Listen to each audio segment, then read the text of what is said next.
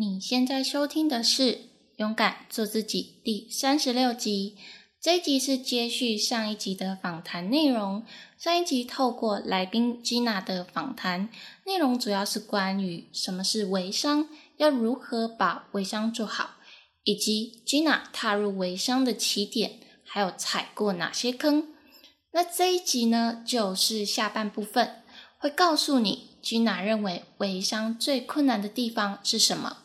如果呢，初期想要做微商的朋友，会不会与正职工作难以兼顾呢？还有，微商为什么会比较适合女生呢？那就赶紧来听看看 Gina 怎么说吧。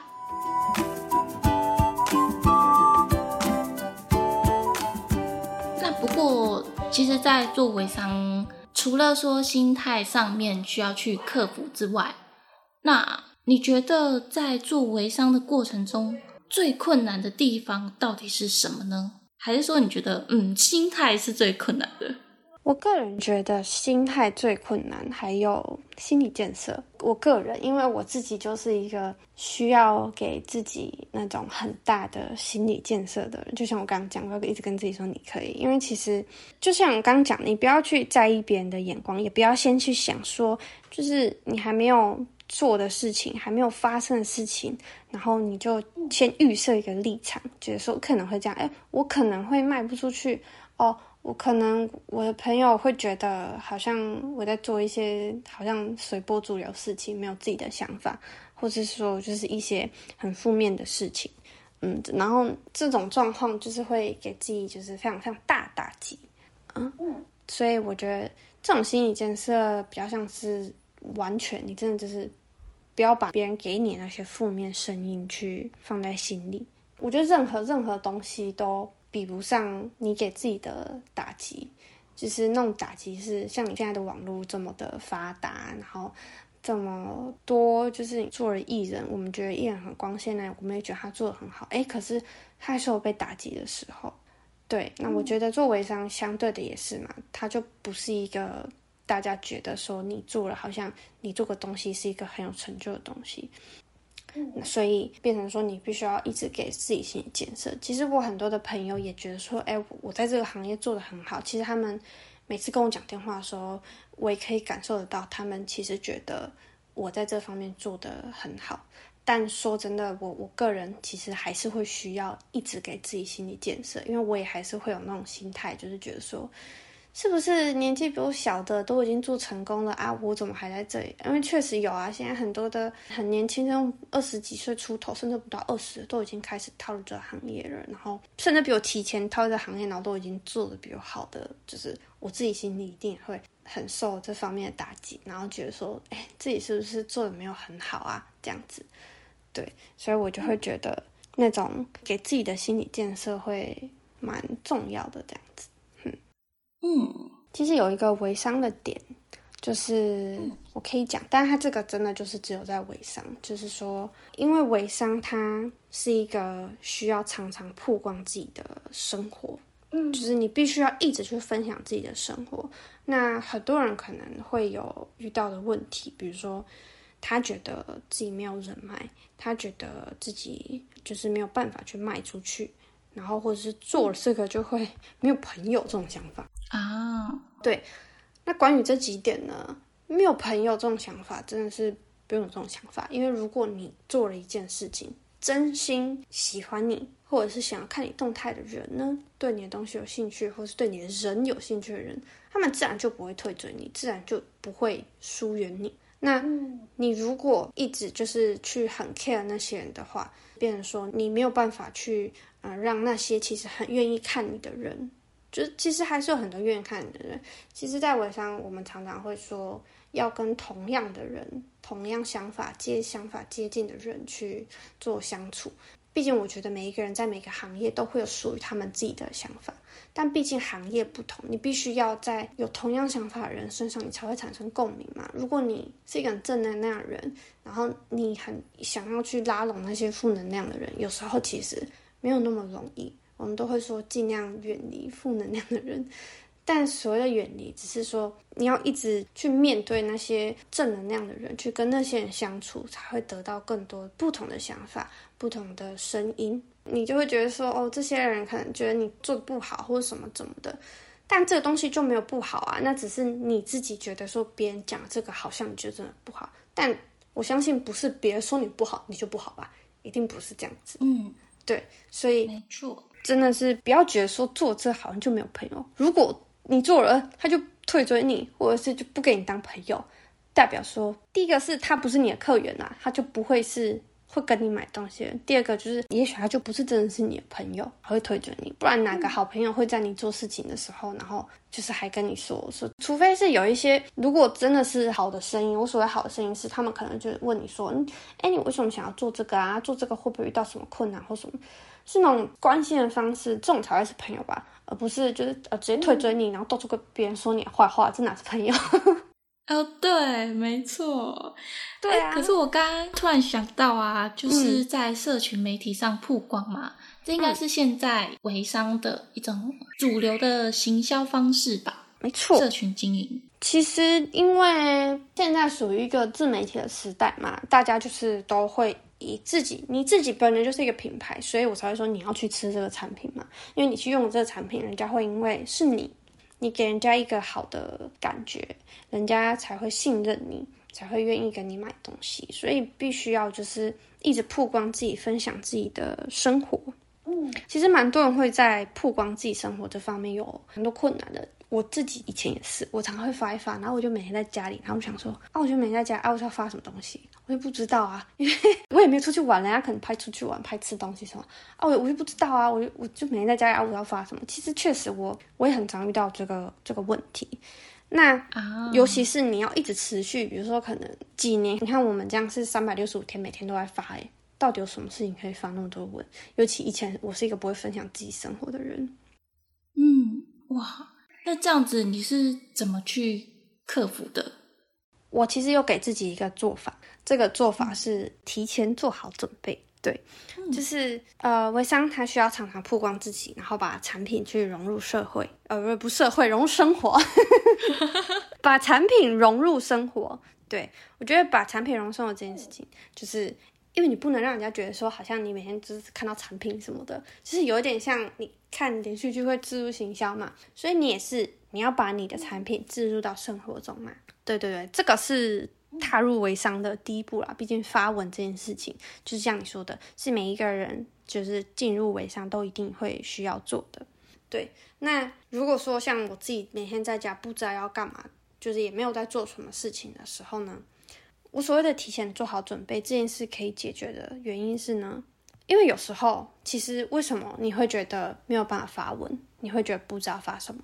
因为你会当下，比如说，好，我可能像我自己，我自己可能会一天给自己一个时间，就是最起码一到两个小时内我就要发一次文。当然有事情可以再追加，但是如果说，呃，今天没有特别的话。我会给自己设定，就是说我每一两个小时就一定要发一次文，最少两个小时，因为这样一天大概的文章量也会在十几篇这样子，这是最好的状态。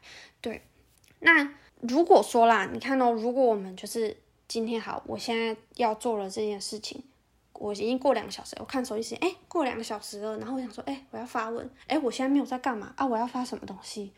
哦，可是我刚产品也拍过了，我也吃过了，哎，那我要拍什么？就会那个当下，你知道，你就会很慌，因为你不知道拍什么。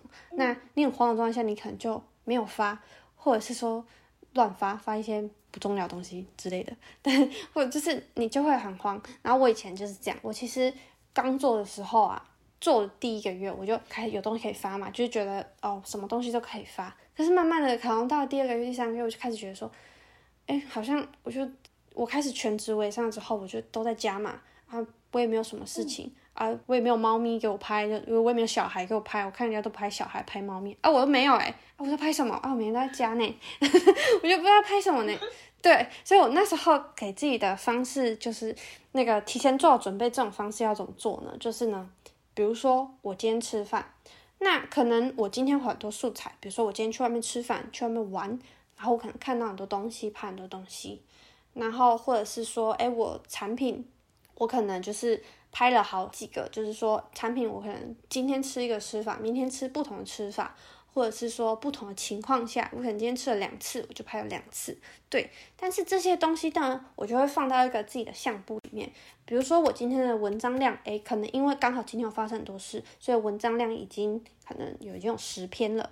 那其实剩余的文章，我就可以存到下个月，或者是说存起来。你可能到我突然临时没有文章发的时候，我可以去发。对，我就有一个相簿，就是叫待发文相。我真的，我真的有一个相簿叫待发文，然后 里面全部放的都是我先编辑好的现实动态。对，我就可能打我想要讲的话，比如说我我想我想讲什么话什么的，比如说今天可能发发生了什么事情，哎，我就突然有点感悟，我就把它写下来，然后我就把它存在一个待发文的那个相簿里面。对，然后我这个相簿呢，就是如果我今天临时找不到文章要发文的时候，我就可以去发文。嗯，这个这个其实最开始，嗯，这是有一个小故事的。其实其实最开始我会做这件事情，就是算是有点意外啦。一个是我的提前准备让我做这件事，不过以前呢，因为呢，我是一个不会在一个确切时间点发我确切位置的人，因为我以前就是有，比如说我可能今天去这个地方吃饭，然后我就会发文，一般人就会打卡嘛，就说哦我在这地方吃饭这样，对。但是我以前遇过不少经验，就是被人家跟踪，就是因为我人家看我的动态，对，然后他去那个地方堵我这样子，对对对，就是一个不好经验。所以从此呢，我就会把文章存起来，比如说我在吃饭，然后我拍完我存起来，然后呢，我离开那个地方，我才发那个文。哇，天哪！哎，等一下，等一下，我这里想问，所以那个人跟踪你到底是要干嘛？其实他可能也没有要干嘛，就是有可能只是。我有点忘记了，因为那蛮久以前的，就他可能想要跟你聊天，啊他要去那个地方多，他可能就只是想要跟我讲话，或者是来一个巧遇的那种感觉。因为这个人就是之前我就有觉得他就是怪怪的，我就尽量在避开他。可是他可能觉得说他找不到我还是什么的，然后对他就是有，就是我就觉得说怎么可能那么巧，就是地方遇到这样。哇，他是男的吗？他是男的，这这这有点可怕哎。对，因为我之前就是有，就是对这件事比较敏锐，因为我之前就遇过那种，比如说我去上学啊，然后我可能都从同一个捷运站走，然后我有一次在一个捷运站遇到一个人，然后就跟他聊天，然后从此我每次只要在那个捷运站，就是。都会遇到他，我大概遇到两三次，我就觉得很奇怪。然后那时候我就请我妈妈载我，然后就载我就看到那个远远的看，就看到那个捷运站有那个人，然后我就跟我妈妈马上绕去另外一个捷运站上车，这样，其实我就从此就绕另外一个，就不要在那里遇到他，这样。天哪，太可怕了！原来做微商还有这种不为人知的地方。哎，这个这个真的要小心。其实不止微商，反正就是很多的那种。我之前学妹有遇到，就是她也是一个网红啦，然后她也是遇到有人去赌她。对，所以这个真的是，因为毕竟网红很多，呃，不是网红，就是做微商很多，你需要曝光，或是你需要招粉丝，你需要去经营这些东西，你一定会有粉丝，所以这部分真的就是要小心。哦，对呀。明白，嗯，哎，可是好像大部分做微商的都是女生的样子，你有没有遇过男生啊？有哦，而且我遇过男生做的很好的哦。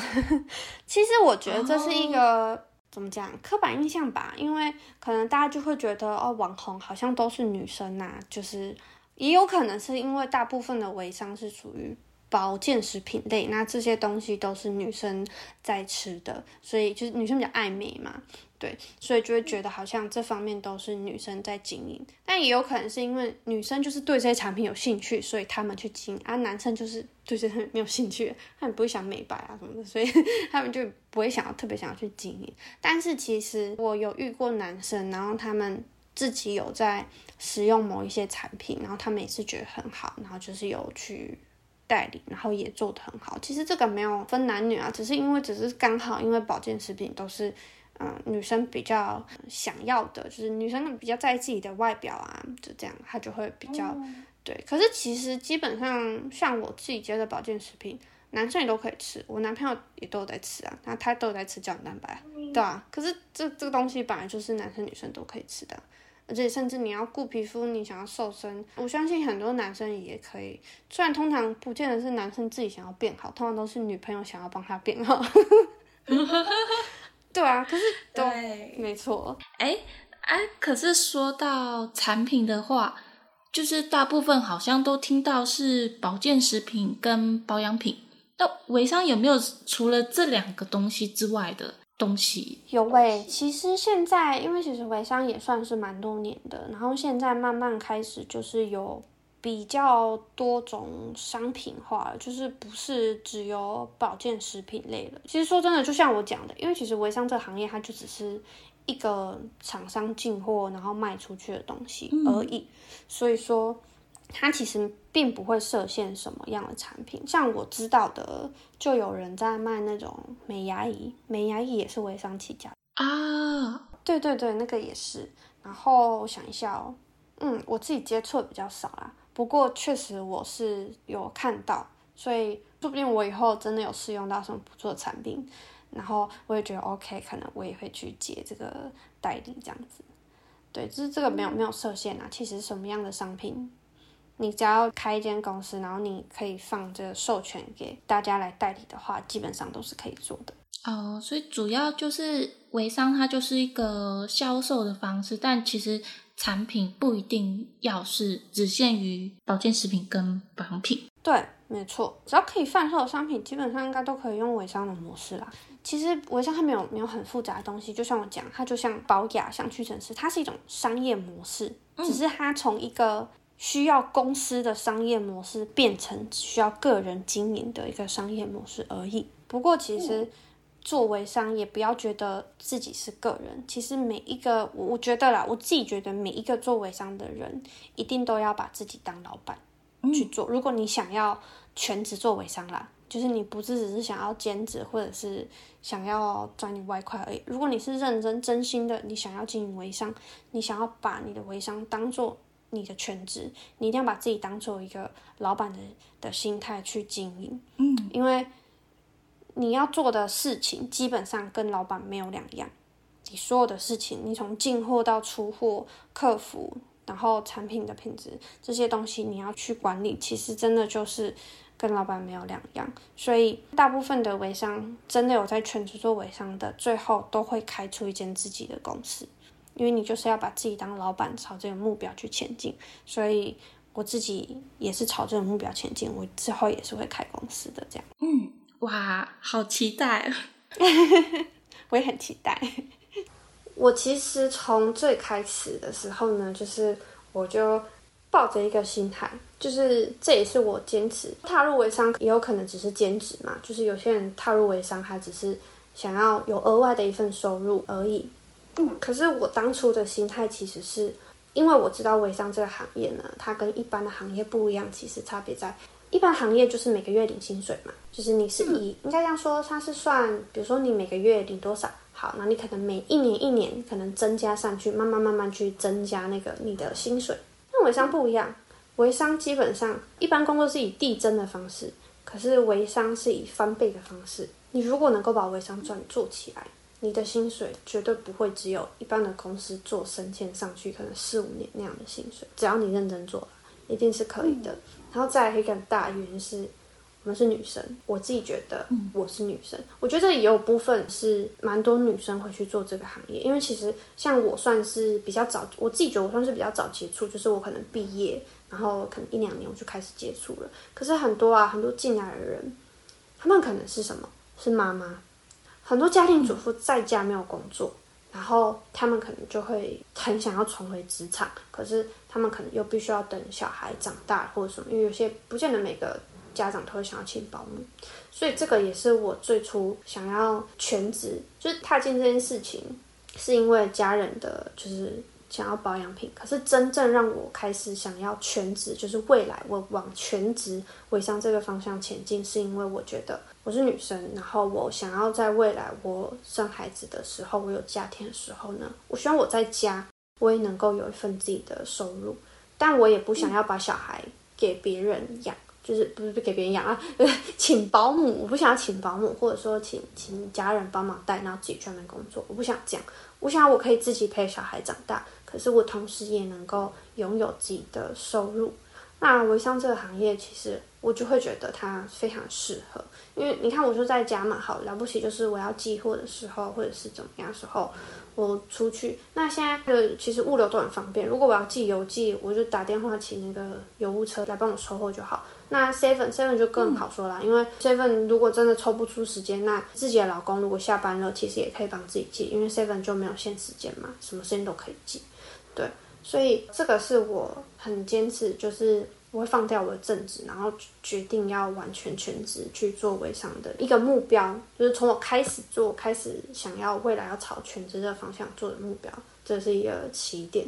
毕竟每个女生一定都会遇到这种状况啊，哎，我到底是要让小孩？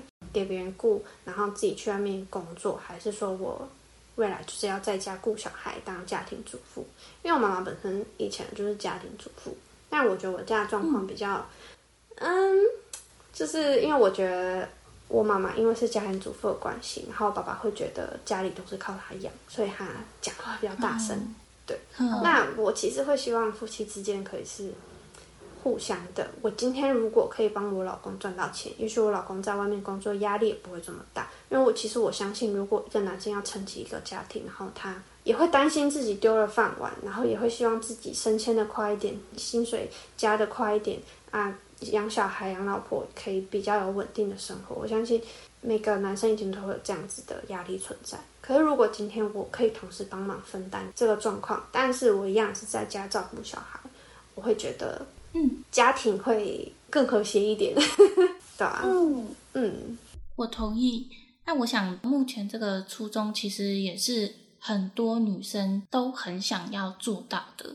那确实，透过你自己的自身经历来说，你走这条路是可以做到的。当然，也不是说就是大家可能就只有选微商这条路，只不过说，就以你自己的例子来说，这一个目标。已经是算是快要达到了，嗯，没错。尤其我现在啊还没有，我还没有结婚。如果我在还没有结婚之前，我就可以先把所有的事情都稳定下来。等到我真的结了婚、生了小孩之后，这件事情可能上手就会更快。所以我就是不会从职场。我觉得回职场就是给自己一个舒适圈的感觉。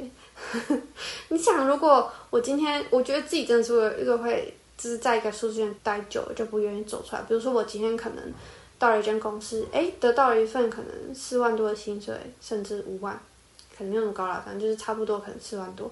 哎，其实这个薪水在一般在外面工作其实挺好的，嗯，在外面工作可以有个四五万的薪水，其实算是还不错了。对，嗯，那我自己觉得，如果我真的有那样的薪水，我其实也许没有这个勇气，就是放弃。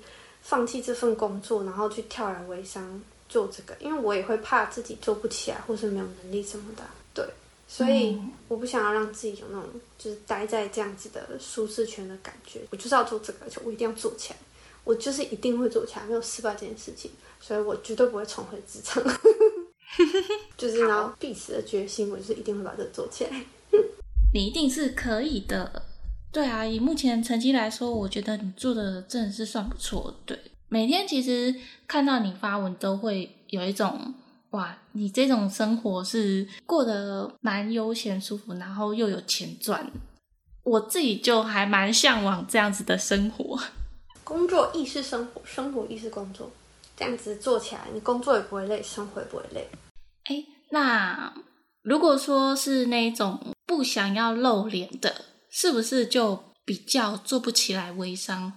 不想要露脸哦，应该这样说，就是就像我讲自媒体好了。今天如果有一个人想要当一个公众人物去做事情的话，你毕竟很难不露脸吧？因为你是一个我真的吃过这个东西，我在食用这个东西的人。我才能去说服别人，不然我自己一个卖一个产品，我一直跟别人说有多好，可是我都没有让别人看到我吃或者是我的效果，那人家要怎么相信说，哎，这个产品真的是会有这样的效果呢？当然，你也可以从客人的反馈里面去给大家效果。我其实说真的，我有看过有人他是就是自己有，比如说 IG 还有另外一个卖场，那这个卖场呢，它就是专门放客人给予的反馈，或者是说放一些产品的资讯。确实也有这种方式，但是我说真的，会走的比较难一点，通常都是要有既有的客源了，或者是什么的。其实你要怎么看自己做什么样的方式能不能吸引到客人，就去想自己如果是客人的话，诶，我看一个人每天在吃，跟看一个人他就是一直发一些产品照片啊，然后什么，可是他没有自己在吃，我一定会比较倾向于有自己在吃的吧，因为我就每天看着他吃，然后看着他介绍。就是人与人之间会有互动，人对人的时候会有比较深的一个感情上，你觉得觉得自己跟这个人是有连接的。对，所以这也是为什么你看很多的艺人或是网红，他们会拥有自己的，比如说 YouTube，他们就分享一些生活，因为这个东西是会让你跟客人拉近距离，会更贴近的一个东西。那这是一个。我觉得在做微商里面会蛮需要的东西啊，除非啦，除非你是主打一个商品，然后你去下了很多广告，可是这样就会需要很大的成本啊，你就会需要做行销，对吧？就要做那种很重成本的广告行销，像一般市面上卖产品那样子，对。可是我们做这种的产品，我觉得很难，嗯，很难用这种方式啦。因为其实我个人在经营的时候，我会希望我自己的代理他们吃过产品之后呢，然后用自己的方式去告诉别人嘛。当然，我我希望他们是在这个产品中会赚到钱，然后不是花最大的成本。做任何生意一定都是一样，你要用最低的成本去达到最大的效益嘛。嗯，所以我就会觉得说。如果可以用一个就是你没有花很多成本，甚至你兼职都能够做的事情来做的话，我觉得那个效益其实相对会比较大。嗯，好，那其实我这还有一个小问题，算是问好奇的部分，就是你刚开始起步做微商的时候，大概是在两年前吧？嗯，那两年前你应该是还是没有办法全职的情况下，那你兼职的时候，你又提到你有做代购，那你的时间的分配跟规划是怎么去安排的？其实那个时候真的就是蛮拼的，就是基本上没有什么自己的时间。那时候我家人都跟我说：“你是不是把家里当旅馆？” 那时候回家睡个觉，然后就出门了。对，这是前期。我觉得前期就是。如果同时要保有经济来源，因为其实有些人他一开始没有办法全职做微商，就是因为微商一开始没有办法那么快就经营起来嘛。那有些人又需要经济来源的时候，他其实没有办法，就是同时又投入时间成本下去。所以说，大多数的人一开始有这方面的问题的时候，他们都会就是边做一个正职，边做微商。那其实我个人呢是正职方面，我就是一样嘛，跟大家一样，就是早上八点去上班，八九点去上班，然后可能五六点下班这样子，大部分是一样的，对。然后就是下班的时候再去处理代购的事情。其实代购跟微商算是蛮相近的东西啦，因为代购也是我需要去发问，嗯，然后那个微商也是我需要去发问，对啊。其实说真的，嗯，上班。这件事情其实并不影响你发文，大部分微商的主轴在发文嘛，除非是有客人下单你在出货。不过其实前期你在两者兼顾的时候，就是说你有你有做正职，你有做微商。微商出去的时候，其实说真的，你出货量也不到非常大所以真正要去包货啊，还有真的要去寄货的时间算是蛮少的，就是没有到真的很多。最多的时间应该是在想要怎么去发文，以及。你要怎么样去思考你的文章？怎么样可以去吸引人啊？或者是说，你去了解我那时候主要就是想怎么发文宣，以及了解产品的一些资讯啊，或者是说，可能人家如果吃了之后，去看人家吃了之后会有什么样的状况，然后我可以去怎么做应对进退这样子，因为毕竟这些都是自己未来会遇到的问题。嗯。嗯，最主要是这样，所以其实说真的，我觉得微商一开始他并不会真的说花非常多的时间，嗯，因为一开始就是没有什么客源，所以我自己在分配上，我个人觉得，任何人要做微商，即便你有一份正职，你是刚起步，你是微商小白，进去做，应该都不会有什么时间冲突的问题。只要你愿意投入时间在上面，其实我觉得没有什么太大的冲突。嗯，那你现在是算全职经营吧？对我今年都是开始都是全职经营了。哦，你自己对于微商这一块有没有什么未来的规划或者是期许？嗯，这个就是我刚刚提到的，就是呢，只有两个点。第一个点是呢，我未来一定会就是开成一间公司嘛，就是把所有的产品，对对对，等到我有够多的。其实现在也算是差不多了，可能今年我可能预计就是今年，我期许自己今年就会开啦。对，可能一定的量跟客人，对我希望自己今年就可以开成。对，然后呢，第二个就是，这是我比较还没有那么，我觉得自己没有那么熟悉，可是我在努力中的事情，就是我希望呢能够带领更多的人，就是在微商这部分成功。也许不一定要加入我，不一定要做我的代理，因为做我的代理就是你只能代理我的产品嘛。嗯，对。有些人当然，如果你喜欢我的产品，然后你想做我的代理，我觉得这样子就是也可以。对。但是如果说有些人，其实蛮多人现在都在做副业的，然后都是不同的方向副业，对。所以其实我还蛮希望说。自己可以帮助，就是很多人也可以在这方面创业成功。因为其实我自己踏入这个行业，我觉得创业成功这件事情本身不难，嗯，但是你需要花很多的时间以及精力放在这个上面。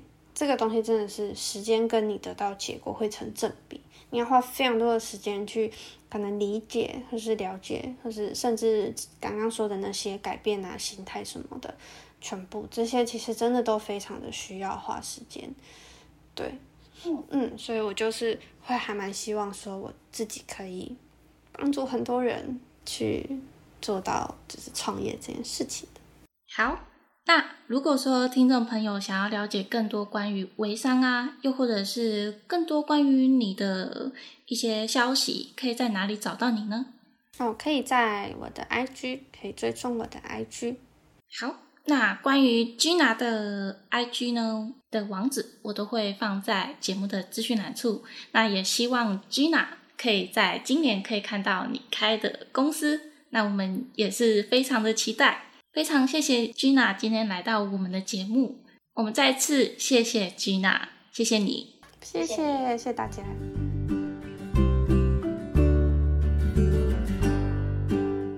总结一下今天的三个重点。重点一，什么是微商呢？其实简单来说，它就是进货、卖货、赚价差。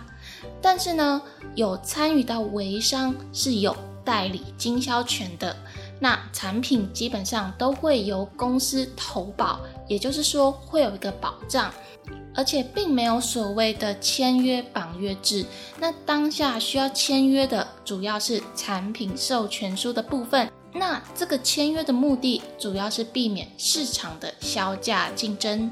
不过微商基本上都是需要透过经营社群媒体，那有露脸经营会比起没有露脸经营来说，是更让人信任你卖的商品。